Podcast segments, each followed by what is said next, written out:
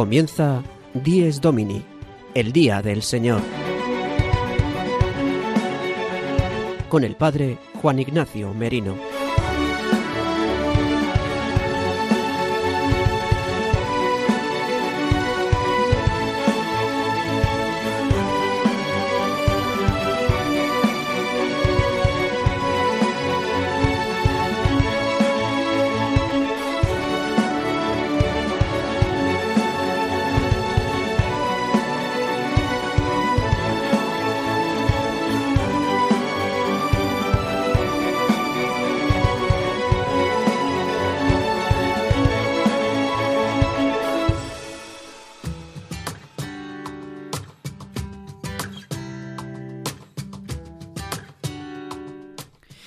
Buenos días, queridos amigos de Radio María.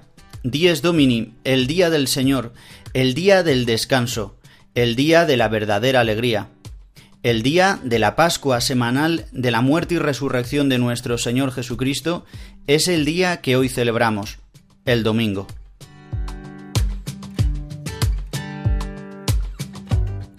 Hoy domingo 14 de agosto de 2022 reanudamos el programa 10 Domini después de estos dos últimos domingos de descanso.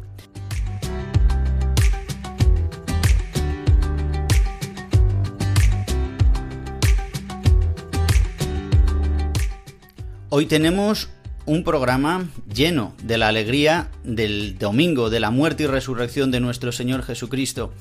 Hoy vamos a disfrutar de este domingo.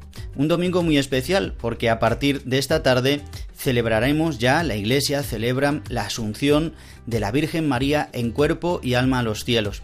También tendremos un hueco en nuestro programa para pensar y para celebrar esta gran fiesta que se celebra por toda España y por muchos rincones de España.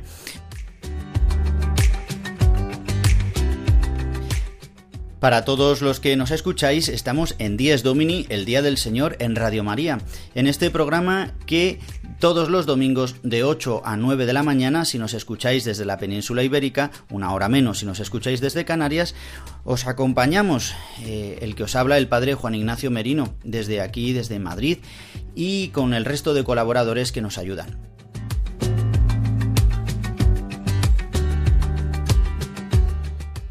Para poneros en contacto con todos nosotros podéis hacerlo a través del mail diesdomini@radiomaria.es.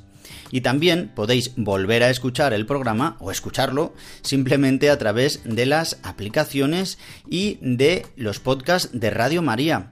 En radiomaria.es os descargáis el programa en Dies Domini, el programa de este domingo 14, y podéis escucharlo en las diferentes eh, aplicaciones y plataformas digitales.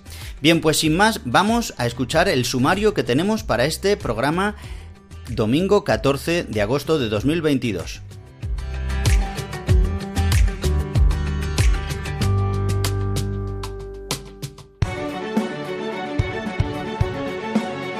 El sumario de Dies Domini. Comenzamos nuestro programa con el padre Julio Rodrigo, que nos trae la anécdota semanal desde su parroquia, en Boadilla del Monte.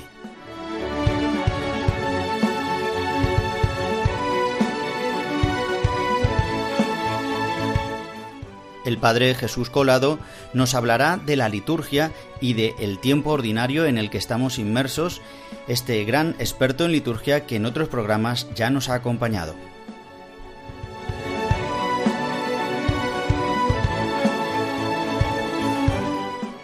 Tendremos momento para meditar, escuchar la palabra de Dios para este domingo 20 del tiempo ordinario y también habrá un momento para la música.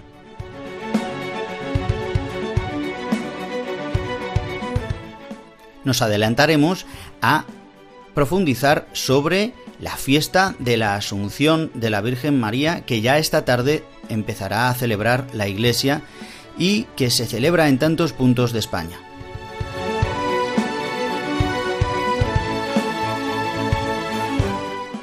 Y acabaremos nuestro programa con una gran entrevista. Eh, hablaremos con el padre Alejandro Aravena, uno de los párrocos de la Virgen de la Paloma y San Pedro el Real. parroquia de Madrid importantísima que celebra con gran gozo este año la Asunción de la Virgen María en sus fiestas de la Virgen de la Paloma.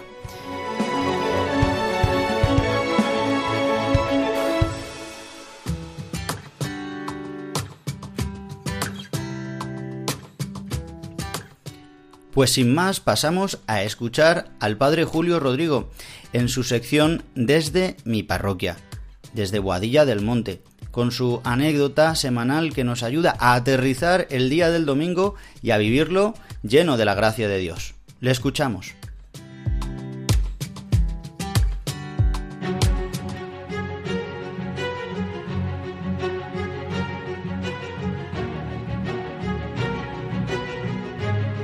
El domingo desde mi parroquia. Una reflexión a cargo del Padre Julio Rodrigo.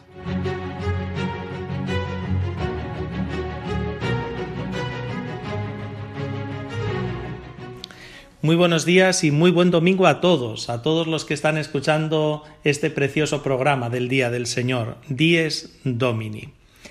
Miren, en este pasado mes de julio, la secretaria de mi parroquia tuvo que ausentarse unos días del despacho parroquial. La razón era bien justificada. Tenía la boda de su hijo fuera y se fue unos días. Como consecuencia, estuve atendiendo el despacho parroquial tres días laborables. Hacía mucho tiempo que no lo hacía, porque en esta parroquia hay mucho movimiento de despacho y yo se lo encomendé a esta señora que lo hace muy bien, hace muchos años. Confieso además que no es un trabajo que me guste mucho, porque es una tarea repetitiva, siempre hay que repetir lo mismo, la gente viene siempre por las mismas cosas, que es una partida de bautismo, que si una boda, que si un bautizo. El caso es que uno de los días que estaba en el despacho vino un chaval para ver las posibilidades para celebrar su boda en la parroquia. En fin, estuve con él tranquilamente, hablamos de los días que él me decía, de los que había posibilidades, de las horas, le expliqué cómo proceder para tramitar el expediente matrimonial, charlé un rato con él y al final nos despedimos.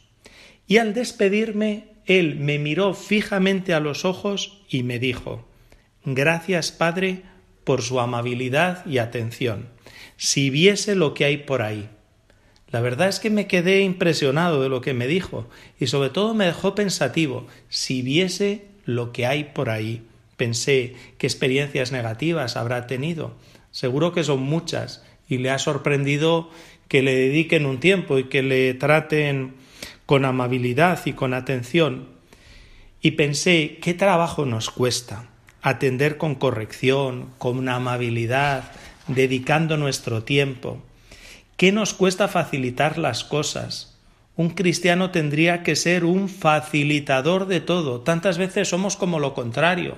De lo que es fácil, lo complicamos, lo hacemos difícil. Y esto como que yo lo tengo muy interiorizado. Un cristiano tiene que ser un facilitador de todo. Cristo nos dijo que no había venido a ser servido, sino a servir. Y servir es también atender bien a todos. Da igual que sea en un despacho parroquial, como esta experiencia mía que yo les cuento, que uno esté en una oficina, que uno esté en una tienda, que uno esté en un aula, donde esté, siempre tratamos con muchas gentes y atenderles bien, atenderles con cariño, con dedicación, con amabilidad, con paciencia. Esto, lo vuelvo a repetir, debe caracterizar a un buen cristiano. Nada más que aprovecho para saludarles de nuevo, para desearles un felicísimo domingo y nos volvemos a escuchar la semana que viene.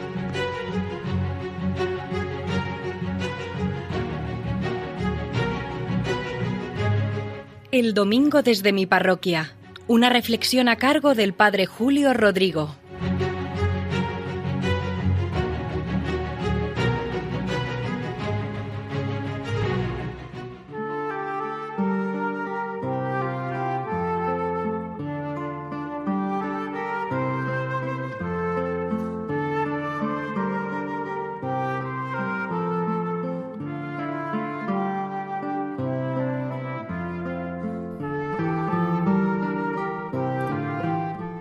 Continuamos en nuestro programa de Dies Domini, el Día del Señor, el magazín de las mañanas del domingo en Radio María, de 8 a 9 de la mañana si nos escucháis desde la península ibérica, y que podéis volver a escuchar a través de los podcasts de Radio María y en las diversas plataformas online. Bien, queridos amigos, como en cada programa sabéis que me gusta comenzar con la oración colecta de la Eucaristía de este domingo. Hoy celebramos el domingo 20, el vigésimo domingo del tiempo ordinario. más adelante escucharemos y meditaremos un poco la palabra de Dios, las lecturas que nos regala la Iglesia para este domingo. Vamos a comenzar con esta oración colecta que el presidente recoge la oración de la asamblea convocada, valga la redundancia, es decir, de la comunidad cristiana que se reúne para servir a su Señor y para recibir de Él todas las gracias. Oremos todos juntos. Oh Dios, que has preparado bienes invisibles para los que te aman, infunde la ternura de tu amor en nuestros corazones, para que amándote en todo y sobre todas las cosas, consigamos alcanzar tus promesas que superan todo deseo.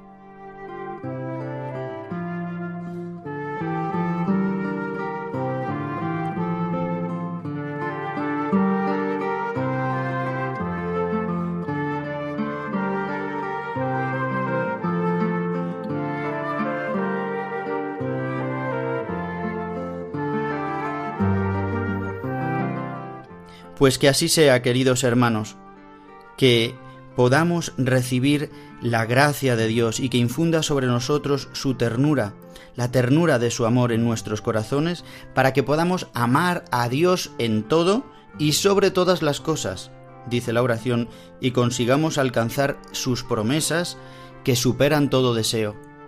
Que podamos vivir hoy con esta certeza de que la promesa de Dios, la vida eterna para nosotros, supera todo deseo del corazón del hombre, que podamos ansiar vivir hoy en la presencia de Dios con alegría.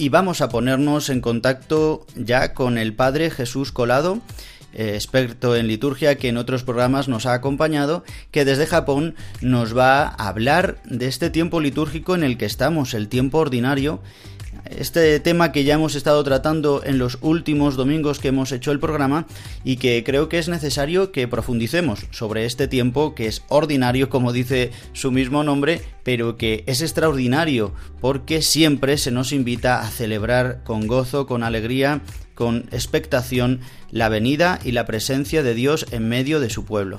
Bien, pues sin más, saludamos a Jesús Colado. Muy buenos días Jesús y muchas gracias por atendernos. Buenos días, encantado de estar aquí con vosotros de nuevo. Vamos a ver un poquito eh, qué podemos decir sobre este tiempo en el que hemos entrado hace poco.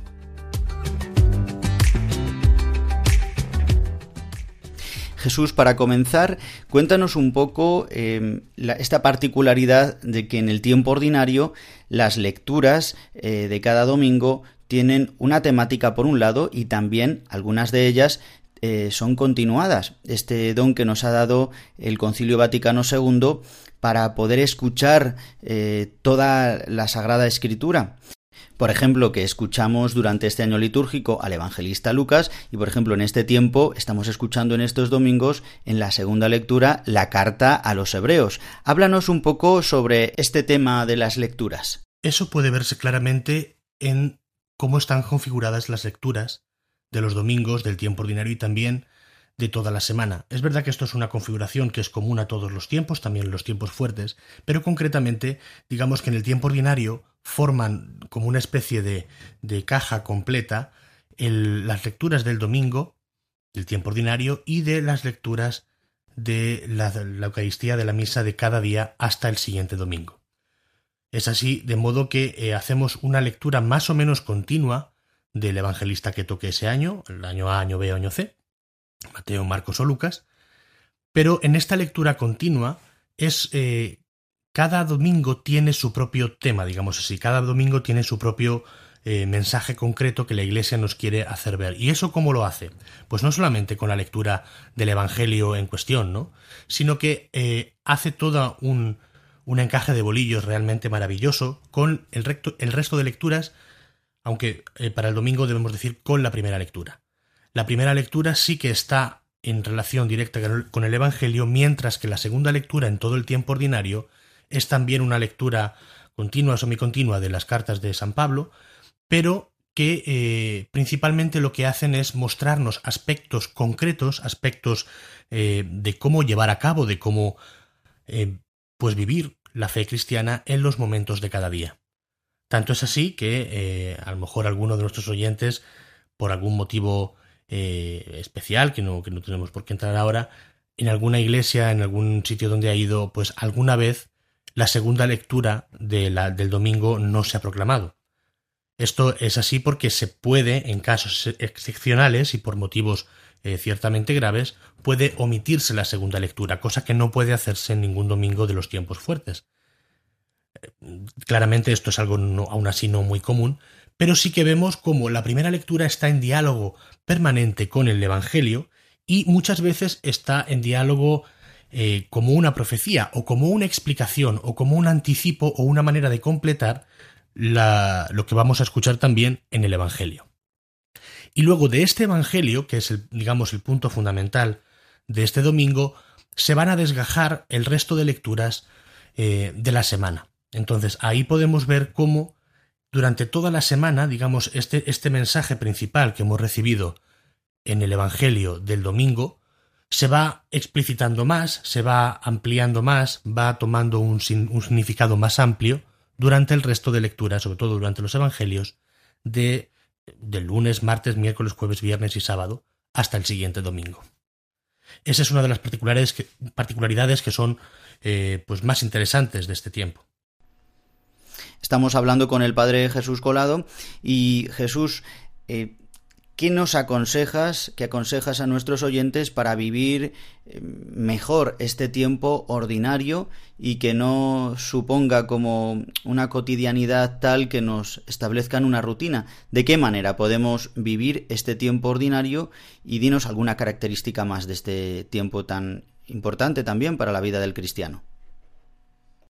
Bien, yo creo que para vivir bien el tiempo ordinario, para no eh, dejarlo como algo secundario solamente porque no es uno de los tiempos fuertes, creo que es de mucha ayuda eh, tener en cuenta y tener, incluso buscar, ¿no? Ya uno solo, incluso antes de la homilía, eh, escuchar la primera lectura sabiendo que es como un anticipo, como, como una interpretación, como una profecía o a veces una explicación de lo que luego vamos a escuchar en el Evangelio. Esto me parece que es un ejercicio muy bueno que nos ayuda mucho a entender muy bien el mensaje de, cada domingo y además tiene esa particularidad que cada domingo es nuevo. Es decir, cada domingo eh, trata de un tema más, eh, más específico, de un tema, de un tema diferente como puede, digo, también en todos los tiempos fuertes, pero es verdad que siempre hay unos hilos conductores en los tiempos más fuertes, pues que, que, tienen ya, digamos, el tono de ese tiempo. Pues si es en el Adviento es la espera, sea del, del, del, final de los tiempos, cuando vuelva Jesucristo, sea de la espera inmediata de la Navidad, la cuaresma como preparación, como purificación, como mm, camino de conversión hacia la, hacia la resurrección y también como camino de conversión nuestro para el perdón de nuestros pecados, y en la Navidad, por ejemplo, es pues este, este disfrutar, este celebrar de eh, la encarnación de nuestro Señor Jesucristo y de ver la magnitud que eso tiene, de la salvación que nos trae, y de la Pascua de ver las distintas caras del resucitado que van apareciendo al principio de, lo, de, su iglesia, ¿no? Sin embargo, el tiempo ordinario, cada domingo, cada semana, es, es nuevo. Es eh, una manera muy concreta que tiene el Señor de hablarnos a la vida diaria, a la vida de todos los días. Entonces, es siempre bueno, yo pienso que es un muy buen ejercicio, eh, dejar que estas, estas dos lecturas principalmente, también la segunda lectura, pero en, otro sentido, pero principalmente la primera lectura y el Evangelio, dejar que vayan dialogando entre ellas dentro de nosotros, tomar un tiempo para poder meditarlas juntas, eh, en, conjunto, ¿no? y tener un tiempo para poder meditarlas, para poder ver cómo, cómo dialogan entre sí, ver cómo, eh, cómo nos están ayudando en, en, una cosa concreta, en un aspecto concreto de nuestra vida. Este es uno de los, de los consejos que yo daría. Y luego también de dejarnos guiar, porque el tiempo ordinario, al ser tan extenso, tiene también unos, digamos, hay unos ciertos magnetismos. Por ejemplo, al principio, principio, principio del tiempo ordinario, siempre, al ser justo después de Navidad, después del bautismo del Señor, eh, inicia siempre con, la, con el inicio de la vida pública de nuestro Señor, y entonces tiene, digamos, ese punto de salida, ese punto de, de, de un Dios que está eh, activo y que está presente en nuestra vida y que se hace presente en los acontecimientos diarios, y luego, conforme nos vamos acercando al final del tiempo ordinario, eh, el mismo magnetismo de, de, del Adviento, de la primera parte del Adviento, donde podemos contemplar a Jesucristo que viene, pues ya nos va acercando, ya incluso varias semanas antes de, de la solemnidad de Cristo Rey, que es el final del tiempo ordinario, nos va acercando a, esa, a esa, visión escatológica, a esa visión eh, del final, de, lo, de las últimas cosas, y nos pone un poco en esa dimensión. Pienso que tener estas dos cosas en cuenta nos puede ayudar bastante a poder vivir mucho mejor el tiempo ordinario. Y Jesús, para terminar, ¿de qué manera podrías definirnos este o la Iglesia define a este tiempo ordinario? Y mm, sobreabundando un poco en este tema, muchas veces vivimos este tiempo ordinario pues como algo lleno de rutina y en cambio puede ser también un tiempo eh, extraordinario para vivir de la gracia de Dios. Explícanos un poco. Sí, primero tenemos que empezar por el nombre. El nombre tiempo ordinario en castellano, en latín sin embargo se le llama tempus per annum, es decir, tiempo durante el año. Esto es así, en español puede dar lugar a confusión, ¿no? Porque puede uno pensar que es un tiempo pues que no tiene mucha importancia o que es un tiempo poco poco especial, nada extraordinario, sino más bien un tiempo ordinario, pero nada más lejos de la realidad, es decir, ya el latín nos da un poco una pista de qué es lo que está pasando y es que no es un tiempo simplemente cualquiera, o sea, no es que le falte algo de importancia, sino que es un tiempo durante el año. De hecho, es el tiempo más largo, digamos, de todos los, los, tiempos litúrgicos, es el más largo. Sí, es verdad que no se diferencia de los tiempos llamados fuertes, como son el Adviento, la Navidad, la Cuaresma y la Pascua, pero en cuanto a duración, dura, pues eso, entre 33 y 34 semanas, depende un poco del año, eh, de las 52 que tenemos en el año. Es decir, la mayor parte del tiempo del año, durante el año, es el tiempo ordinario. Esto es así porque, eh, a diferencia, por ejemplo, antes del concilio, que, el tiempo ordinario no existía como tal, sino que un poco se contaba pues tiempo después de la Epifanía y tiempo después de Pentecostés o, tiempos o tiempo de antes del Adviento o de antes de, de Cuaresma, ¿no? Pero eh, después de la reforma litúrgica del Vaticano II, este tiempo toma un, un, rol un poco más particular, ¿vale? Que este eh, que consiste precisamente en ver cómo el misterio de la, de la, de la muerte y resurrección de Jesucristo llegan a la vida de todos los días. En ese sentido, sí, a la vida ordinaria. Mientras que en los tiempos fuertes celebramos algunos con concretos aspectos de, del mensaje de Jesucristo, de la pasión, muerte y resurrección de Jesucristo. También algunos tiempos son de preparación. Por ejemplo, el Adviento o la Cuaresma, pues tienen toda una dinámica de preparación y de purificación en ese sentido, sobre todo la Cuaresma, para prepararnos para los misterios mayores de nuestra historia de salvación, como son la Navidad en el caso del Adviento y la Pascua en el caso de la Cuaresma. Sin embargo, el tiempo ordinario no está, eh, digamos, proyectado a un aspecto concreto, porque, por supuesto, Pascua y Navidad se est están para que celebremos, para que recordemos, para que eh, vivamos más intensamente algunos aspectos concretos de la vida de nuestro Señor y de, del misterio pascual. Mientras que el tiempo ordinario, por el contrario, lo que hace es que nos hace ver una, una panorámica, digamos así, de todo el mensaje de nuestro Señor, de todo el mensaje de Jesucristo, en la vida concreta, en la vida de todos los días. Es por esto que el tiempo ordinario no tiene, digamos, un tema, un hilo conductor que lleve durante todo el tiempo, pero sí que cada domingo y cada semana tienen, digamos, un tema concreto.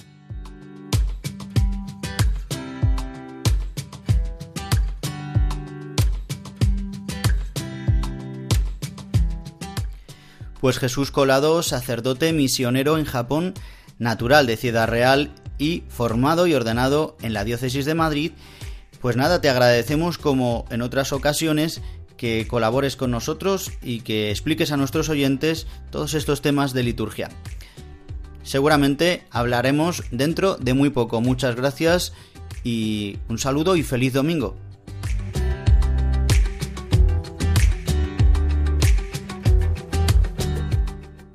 Muchas gracias Juan Ignacio, muchas gracias de nuevo a todos nuestros oyentes, gracias por permitirnos entrar en este momento, en este domingo, entrar un momento en sus casas y poder compartir este tiempo juntos.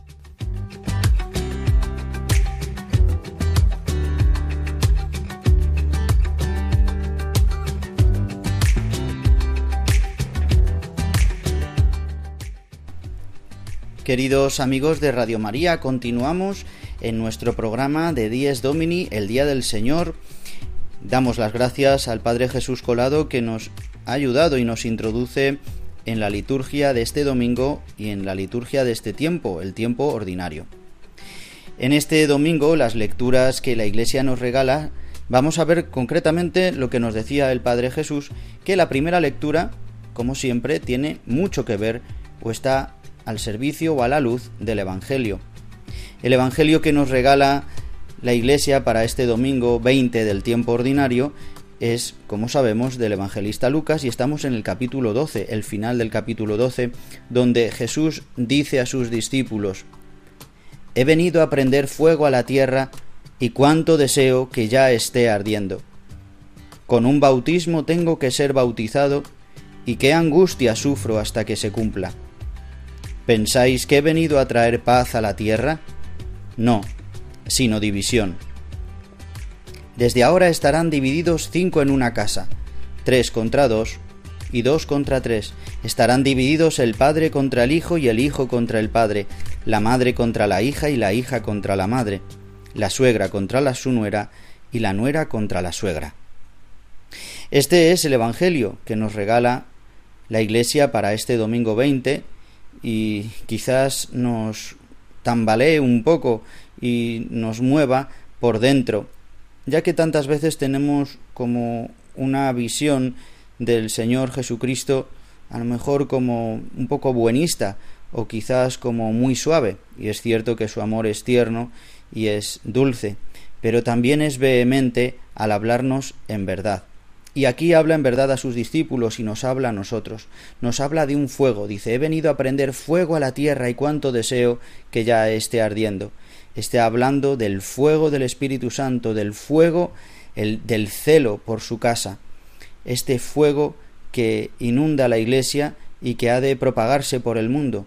Este fuego que marca que el reino de Cristo ha llegado dice, con un bautismo, este bautismo de fuego del que ya profetizó Juan, este bautismo en la sangre de Cristo, será este bautismo que pase Jesús, que será descender hasta lo más último de la condición y de la existencia del hombre, muriendo en cruz, descendiendo a los infiernos y resucitando de entre los muertos e instaurando el cielo. Dice, y qué angustia sufro hasta que se cumpla.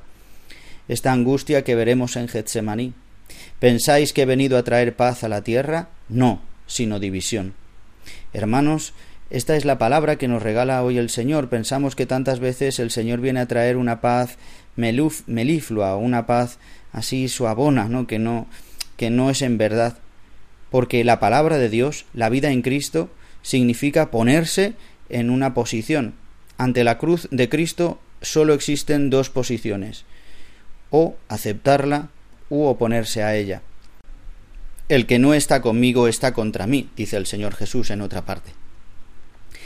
La primera lectura, que es del profeta Jeremías, justamente es el relato en el que el rey Sedecías manda eh, secuestrar o raptar al profeta Jeremías para que deje de profetizar, para que deje de traer turbación al pueblo, porque anunciando la verdad de la venida del Mesías, de la conversión de los pecadores por el mandato que Dios le da, hace que haya turbulencias, hace que se muevan las conciencias y hace que se creen algunos problemas y se creen divisiones.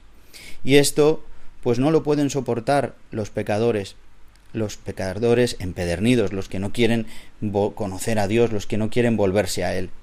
Por eso pedirá que sea eh, raptado, que sea metido en un aljibe en el que dice había lodo en el fondo, allí abajo donde no podía ni siquiera ver la luz del sol.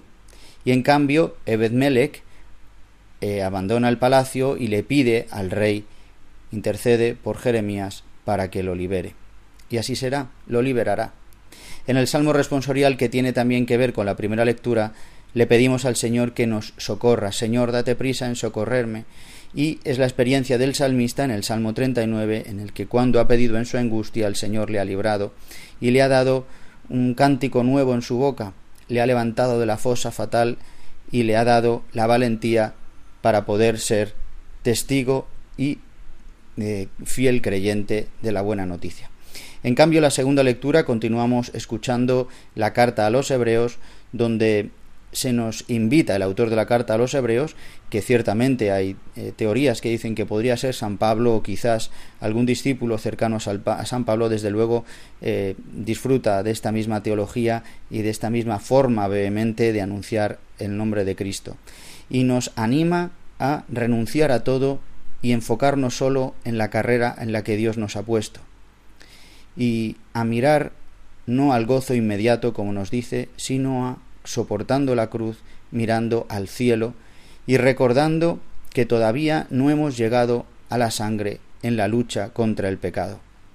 Esta es la buena noticia para este domingo, queridos hermanos, que nosotros hemos recibido este fuego del Espíritu Santo que debemos comunicar unos a otros y que debemos anunciar, porque la generación, esta generación del siglo XXI está esperando la manifestación de los hijos de Dios, no para crear división, no para crear altercado, sino para traer la verdadera paz que trae Jesucristo, que es el alabar al único Dios, a nuestro Señor, que es la paz del corazón que trae la muerte y la resurrección de Cristo.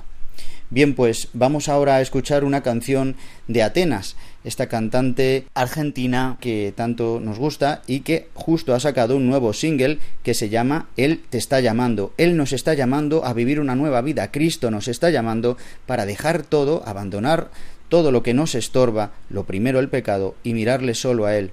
Y entonces, ciertamente, pues muchas veces el vivir fiel a Cristo hace que los demás o que los incluso los más cercanos, incluso los que nos quieren, pues no les gusten nuestras actitudes porque van en contra o denuncian los pecados de los demás. Pues nosotros, pidiendo también misericordia para todos los que no conocen y no quieren este fuego de Cristo, escuchemos la voz del Señor escuchando esta canción. Él te está llamando de Atenas.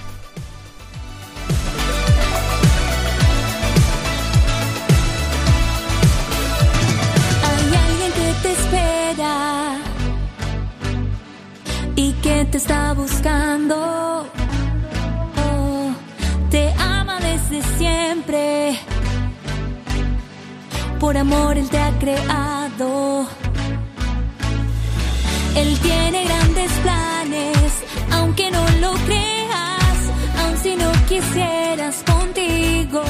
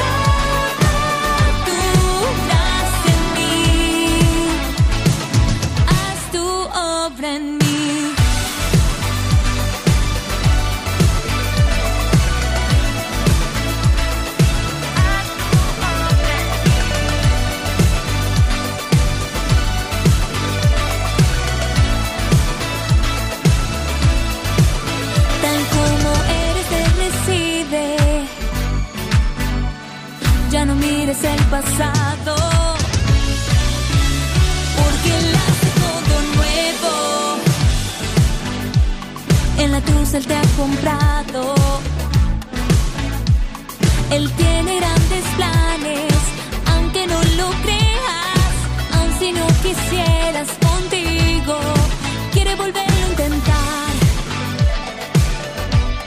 Él quiere volver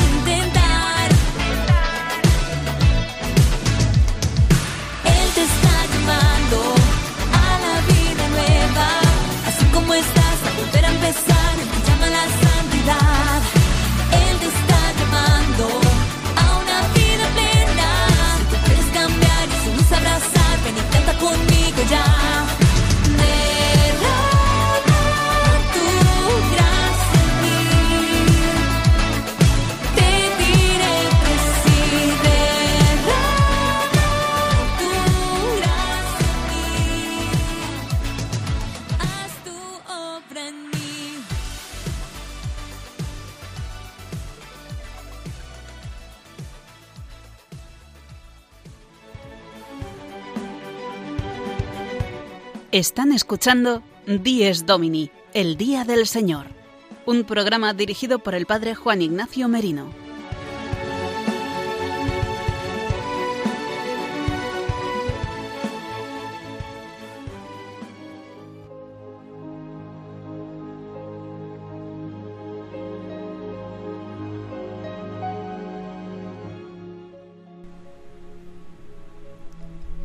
Queridos amigos de Radio María, continuamos en nuestro programa 10 Domini, el Día del Señor, y llegamos ya a los últimos minutos de nuestro programa.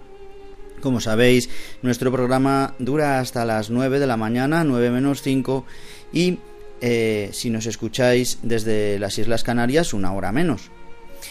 Y también podéis escucharlo a través de los podcasts de Radio María.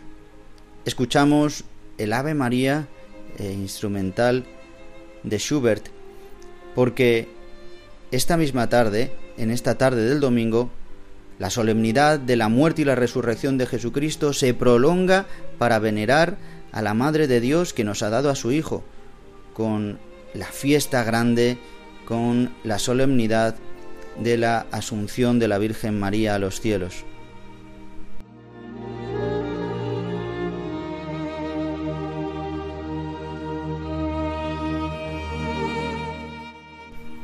Esta solemnidad que celebramos el 15 de agosto y que en tantos puntos de España se celebra de una manera muy fuerte. En tantos pueblos, en tantas ciudades, es la fiesta mayor de cada localidad. Que es verdad que disimulada tantas veces por el paganismo o por la tradición o simplemente por las fiestas, perdemos de vista la importancia del día que celebramos.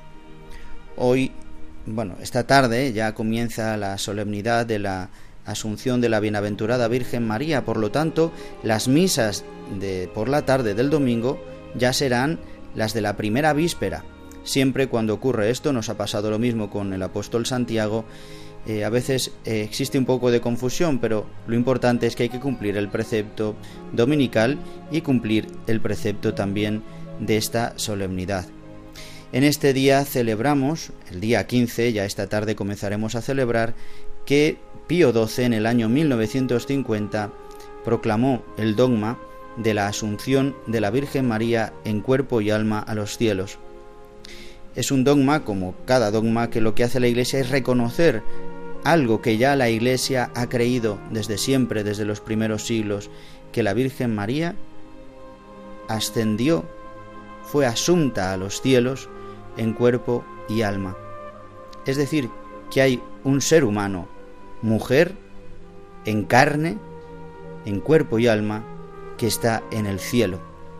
Por eso tiene tanto poder sobre nosotros y puede suplicarle a su Hijo y puede estar tan cerca de sus hijos.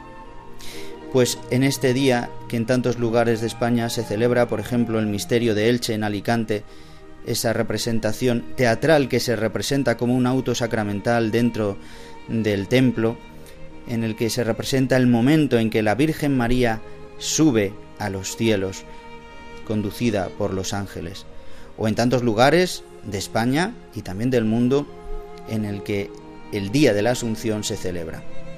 Un eh, día grande para todos, en el que podemos pedir grandes gracias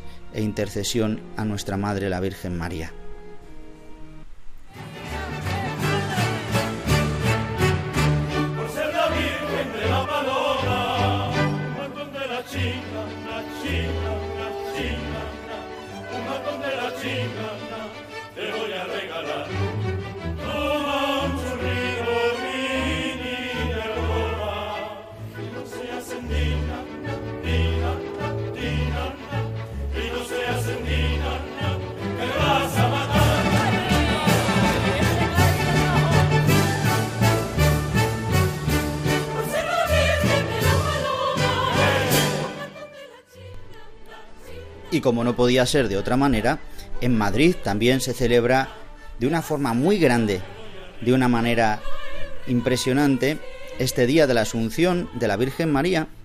En muchísimos pueblos de Madrid también, pero en Madrid capital, en el centro de Madrid, se celebra la Virgen de la Paloma. Por eso, vamos a hablar un poquito de esta advocación y de estas fiestas y lo vamos a hacer de la mano de uno de los párrocos de la Virgen de la Paloma y San Pedro el Real, una parroquia céntrica de Madrid que en este tiempo, durante estos años, tiene dos párrocos, párrocos insolidum que se llaman. Porque, digamos así, el primer párroco, el párroco, el padre Gabriel Benedicto, es también vicario de la diócesis, vicario de una zona de Madrid y comparte esta función, este cargo con Alejandro Aravena, que es con el que hablaremos. Pero primero vamos a adentrarnos en la advocación de la Virgen de la Paloma, una imagen que es la imagen de es una Virgen de la Soledad que encontraron unos niños en el siglo XVIII y que Isabel Tintero eh, recuperó eh, dice la tradición que le pagó a uno de sus sobrinos, que eran uno de estos niños de los que, encontraron esta imagen, y la puso en la puerta de su casa. Y atrajo a tanta, a tanta gente del centro de Madrid la devoción a esta Virgen que le pedían milagros y que incluso ella misma, Isabel Tintero, dispuso varios eh, salones de su casa para que la gente pudiera eh, ir con devoción a rezarle a la Virgen que concedió varios milagros. Y por eso con el tiempo se construyó allí una iglesia, una primitiva iglesia que después sería nuevamente ampliada en 1912 y que hasta ahora eh, está entre nosotros, aunque sabemos que hace unos años, en el año 2021, en enero, eh, sufrió esta parroquia esta gran explosión, pero que gracias a Dios y a la intercesión de la Virgen María, pues pudo mantenerse el edificio eh, parroquial, por lo menos el templo. Vamos a hablar ahora con, con, Alejandro Aravena y le vamos a saludar ya al padre Alejandro Aravena, párroco mm, insolidum, con el padre Gabriel Benedicto de la parroquia de la Virgen de la Paloma y San Pedro el Real. El padre Alejandro Aravena es original de Chile, formado en el Seminario Redentoris Mater de Madrid y también es licenciado en Derecho Canónico. Muy buenos días, Alejandro Aravena, y muchas gracias por participar en Radio María en nuestro programa Dies Domini. Buenos días. Hola, Juan Ignacio, buenos días. Nada, gracias a ti por contactar con nosotros. Eh, estamos encantados de poder dar eh, a conocer más detalles sobre la Virgen de la Paloma. Alejandro, les contaba a nuestros oyentes que ya en esta tarde de domingo comenzamos a celebrar la Asunción de Nuestra Señora, la Virgen María, bienaventurada Virgen María, en cuerpo y alma a los cielos, y que en tantos rincones de España se celebran tantas advocaciones y fiestas marianas en este día con gran gozo y alegría, y que por las calles del centro de Madrid mañana paseará el cuadro de la Virgen de la soledad que Isabel Tintero en el siglo XVIII rescató y que por sus milagros y su fama se convirtió en la Virgen de la Paloma, en la patrona popular de Madrid, ya que la patrona oficial es la Virgen de la Almudena. Pero queda igual la advocación porque eh, al fin y al cabo es la Virgen María la que es patrona de Madrid. Pero es verdad que por su veneración popular, pues es considerada la patrona popular. Después de dos años sin poder salir a las calles debido a, las restricciones de la pandemia, por fin podrá desfilar la Virgen de la Paloma a hombros de los bomberos. Y cuéntanos, Alejandro, un poco cómo habéis preparado este año la fiesta, esta gran fiesta para vuestra parroquia y para todas las calles del centro de Madrid y en qué consistirá la procesión y la celebración de la mañana. Pues este año hemos preparado la fiesta, eh, sobre todo con muchísima ilusión, porque, eh, como decías, este año, eh, ya después de dos años, por el contexto de la pandemia, no habíamos podido sacar a la Virgen fuera, ¿no? Para hacer una procesión. Entonces, hemos vuelto a retomar todo lo que hacíamos antes de la pandemia.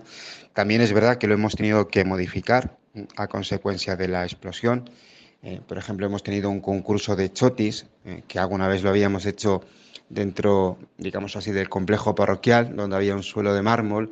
Entonces eh, el chotis venía rodado y lo hemos tenido que hacer justo nada más salir por la calle de la Paloma a la izquierda, pues que todo es cemento y tal, con lo que es complicado ahí bailar es el chotis. Pero bueno, la gente le ha echado muchas ganas y ha sido muy bonito. También eh, nos preparamos con la vigilia de jóvenes, eh, esta misma noche, eh, donde los jóvenes también eh, salen a invitar. Damos unas tarjetitas de invitación para que ellos salgan por la calle a invitar a la gente a que pueda entrar y que pueda conocer a la Virgen, ¿no? la Virgen que es de la soledad. Entonces, para que nadie se sienta solo, pues les invitamos a que vengan. Y luego, pues también la ilusión de, de, mañana, de la misa del día 15, que viene el cardenal, a presidirla y poder sacar eh, pues a, nuestra madre por las calles, volver a cantarle a la Virgen, preparar unas palomas que se sueltan durante la procesión, unos pétalos de rosas que se tiran desde los balcones. También eh, estamos muy contentos porque eh, volvemos a celebrar el día 15 a puertas abiertas, ¿no? que llevamos dos años a puerta cerrada, con lo que ello conlleva de, de triste, ¿no? La gente pues, al final tenía que conformarse con verlo por la tele, pues ahora estarán las puertas eh, abiertas, también habrá una pantalla afuera para que la gente se pueda acercar, ¿no? Antes había como esas ganas de dar y ver que no podías dar, ¿no? Porque era imposible, ¿no? Y luego pues también tendremos por la tarde eh, un, homenaje, digamos así, a la, a la Virgen, vamos, que estará expuesta durante todo el día. La tradición nos cuenta que desde los primeros momentos eh, había una gran devoción de las mujeres embarazadas que iban a pedir intercesión a la Virgen madrileña y después esos niños eran pasados por delante del cuadro. Mañana es el día para hacer este signo. ¿Puedes contarnos un poco más cómo es, Alejandro, la bajada y la subida del cuadro y las horas que estáis pasando a niños y las generaciones que han pasado? Cuéntanos. Bueno, primero decirte que eh, desde el año 1923 eh, se está llevando adelante esta tradición de bajar el cuadro de la Virgen, con lo cual estamos contentos de que si Dios quiere el próximo año eh, podremos celebrar su primer centenario. Y es un momento de, emoción, también es un momento de nervios, ¿no? por las, las maniobras que son delicadas para evitar daños en el, en el cuadro de la Virgen de la Soledad además que ya pesa 80 kilos, no es nada fácil y está a 7 metros de altura, ¿no? Entonces sí que hay pues muchos nervios, pero vamos, sobre todo emoción, aunque se haga eh, cada año, ¿no? Siempre la gente está y nosotros muy emocionados. Y entonces, eh, bueno, pues como decías, eh, se baja el cuadro y se revive aquello que pasó hace muchos años y que tú narrabas, ¿no? Que, bueno, pues la Virgen quiso abrir aquí en Madrid una ventanita para que podamos mirar eh, al cielo, ¿no? Y que también, pues ella manifestó que está muy cerca del pueblo de Madrid, ¿no? Y lo de la presentación de los niños, sí que es verdad que tiene, digamos así, un día eh, concreto, que es el 2 de febrero, donde eh, presentamos mm, a, los niños, ¿no? Pero bueno, es verdad que el día 15, con espontaneidad, todo el que llega a las fiestas, ¿eh? sobre todo aquellos que vienen fuera de Madrid, aprovechan para presentar a los niños. Algunas anécdotas que nos han pasado de la presentación de los niños, bueno, pues ya sabes que a veces los que están más pendientes de la fe, ¿no? de los nietos, eh, son los abuelos, ¿no? Y entonces ellos pues traen a los nietos, muchas veces a los nietos que son ya mayores, ¿no? Un día pues se presentó eh, un abuelo pues con siete nietos. Y claro, nosotros para poder hacer la presentación cogemos a los niños en brazos, ¿no? para que puedan ser presentados delante de la Virgen y tú pues imagínate lo que cómo acabamos ese día. O sea que tenemos que estar muy fuertes para coger a tantos niños y presentarlos a la Virgen. Otra anécdota, pues eh, nos recordamos que una vez se presentó también una mujer eh, con 50 años que vino y que dijo, pues a mí no me han presentado, a mi padre, ¿me puede presentar? Hombre, ya no eres una niña, pero bueno, ahí también hicimos una, una presentación de ya como, como pudimos, ¿no? Y por último, Alejandro Aravena, después de la triste explosión del 20 de enero de 2021, en la que murieron el padre Rubén Pérez y el feligrés David Santos, y Javier y Stefko, dos transeúntes que justo pasaban por allí, han sido un año y unos meses duros y con una situación especial en la parroquia al quedaros sin salones parroquiales ni viviendas, tan solo con el templo. ¿Cómo habéis sentido la presencia de la Virgen en este tiempo y qué le pides a la Virgen para la parroquia en este año y en estos días de sus fiestas? Sí, como decías, ha sido una, una realidad muy triste para todos, y, pero hemos visto también la mano de, de la Virgen que se ha mostrado pues como lo que es, como madre, ¿no? Eh, pues igual que en las relaciones madre e hijo siempre hay momentos de, ¿no? de tristeza, de, eh, y ves como tu madre siempre está presente y que te consuela. Hemos visto cómo, cómo ha consolado a las familias, cómo a pesar de todo las familias están bien, eh, cómo ha aparecido también eh, la fe, que, que, a veces en el día a día eh, parece que no es tan manifiesta, pero en estos momentos sí que, sí que se ha hecho patente, ¿no? que, la fe te ayuda, que, que, que, Cristo está resucitado y que eh, pues nos da una luz en medio de tanta eh, oscuridad, de tanta tiniebla. Y luego, eh, pues, ¿qué le pido yo eh, a la Virgen, ¿no? Para la parroquia, pues, hombre, la Virgen de la Paloma, ya sabes que es la Virgen que eh, inmediatamente después de morir su hijo, es aquella que se queda sola, pero la Virgen es aquella que supo esperar, ¿no? En medio de la noche, ¿no? Supo esperar la luz y yo le pido que nos ayude también a nosotros a, a esperar, como ella esperó al tercer día, que Dios se manifieste. Yo también espero que le pido a ella que nos ayude a, esperar este momento de, de, la acción de Dios, del paso de Dios por medio de nosotros y también que nos ayude con la reconstrucción de la parroquia que ya gracias a Dios está en marcha y que estamos muy ilusionados con ello.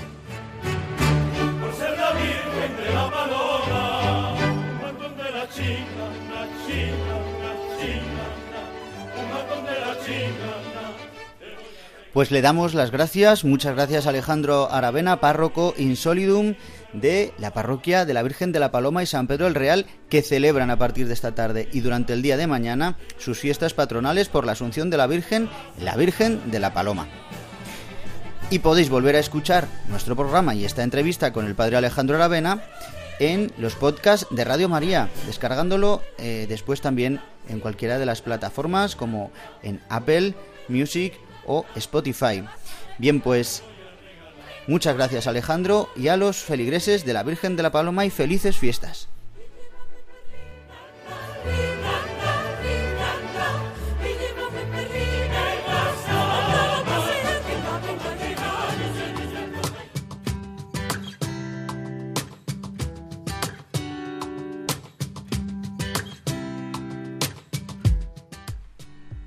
Bien, queridos amigos de Radio María, llegamos al final de nuestro programa Dies Domini, el Día del Señor. Como os acabo de decir, podéis volver a escuchar el programa a través de los podcasts de Radio María en radiomaria.es una vez emitido y también en las diversas plataformas digitales donde podéis también volver a escucharlo. Os recuerdo el mail de contacto para que nos escribáis sugerencias, peticiones, preguntas diesdomini arroba radiomaria.es diesdomini arroba radiomaria.es y el que os habla, el Padre Juan Ignacio Merino, se despide de todos vosotros deseándoos un domingo lleno de la gracia de Dios. Y también que celebréis con gran gozo la solemnidad de la Asunción de la Virgen María en cuerpo y alma a los cielos, que ya celebraremos esta tarde, prolongándose el domingo con esta solemnidad. Hasta mañana. Pues queridos amigos, agradeciendo a los colaboradores que hacen posible nuestro programa, dándoles las gracias también por dedicar este tiempo de verano a poder hacer este programa, el que os habla, Juan Ignacio Merino, se despide de todos vosotros deseándoos un feliz domingo lleno de la gracia de Dios. Hasta la semana que viene. Os remito a la programación de Radio María. Muy buenos días.